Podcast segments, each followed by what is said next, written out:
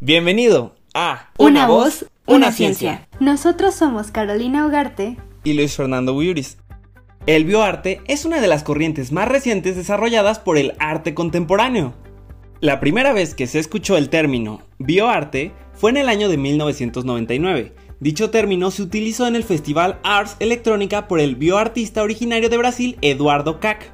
En bioarte se aplican ciertas técnicas biotecnológicas y se utilizan materiales orgánicos para la creación de obras de arte, como plantas, piel, insectos, genes, bacterias, hongos, cultivos de tejidos, transfusiones de sangre animal, ADN, entre otros. El bioarte abarca desde la manipulación de bacterias hasta conejos brillantes, esculturas celulares o inclusive implantes de órganos en diversas partes del cuerpo del ser humano. Esta nueva rama del arte propone un enfoque en el cual se entrelaza el arte, la ciencia y la vida mediante la tecnología. Las obras sobre bioarte se desarrollan por medio de la colaboración de artistas, científicos, biólogos, entre otras disciplinas. Por este motivo, uno de los aspectos más interesantes o incluso más representativos del bioarte como producto de nuestra época es lo interdisciplinar en sus piezas de arte. Como resultado, se genera un debate sobre la relación entre las formas de vida que se presentan por medio de las técnicas biotecnológicas.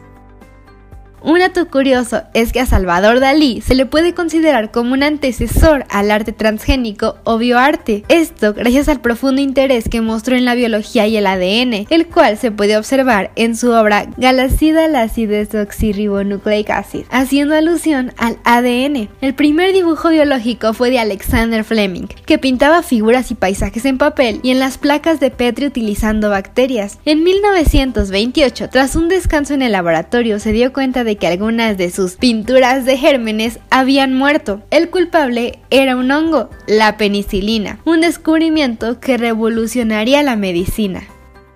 Más recientemente, el bioartista Eduardo Cac en Francia en el año 2000, con la colaboración del artista Louis Beck y los científicos Jean-Marie Hudibin y Patrick Prenet del Instituto Nacional de la Investigación Agronómica de Francia, modificó el ADN de una coneja albina llamada Alba, añadiéndole un gen fluorescente perteneciente a un tipo de medusa llamada Aequorea victoria. Aparentemente, en condiciones normales, Alba se podía observar como una coneja común y corriente, pero al momento de someterla a la luz azul, emitía una luminiscencia color verde.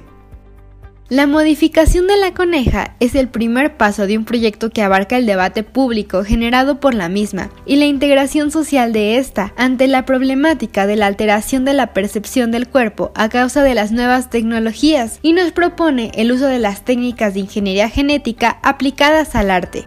Una característica fundamental es que las técnicas de ingeniería genética trabajan con la vida como material, es decir, la vida pasa a ser elemento base para la creación de los proyectos transgénicos, y por medio de los conceptos estéticos se analiza el contexto del proyecto, permitiendo reflexionar y cuestionarse la evolución de las formas de vida y la biodiversidad.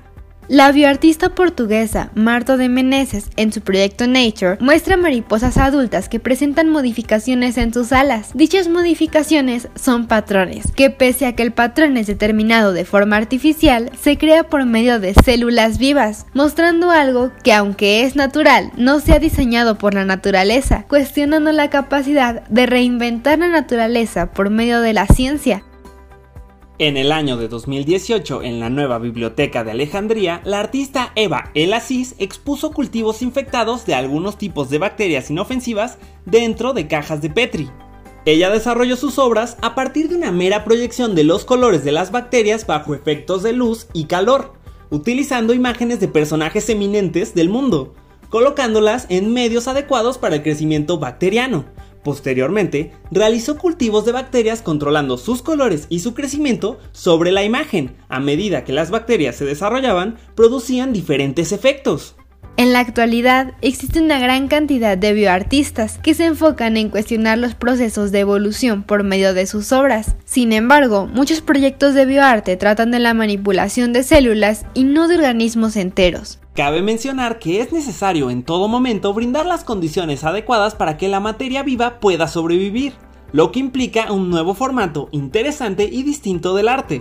El bioarte puede ser el comienzo no solo de un movimiento artístico que invite a la reflexión, sino de una evolución biotecnológica como nunca antes vista. Esperamos que te haya parecido interesante el tema del día de hoy. Gracias por escucharnos y hasta el siguiente podcast.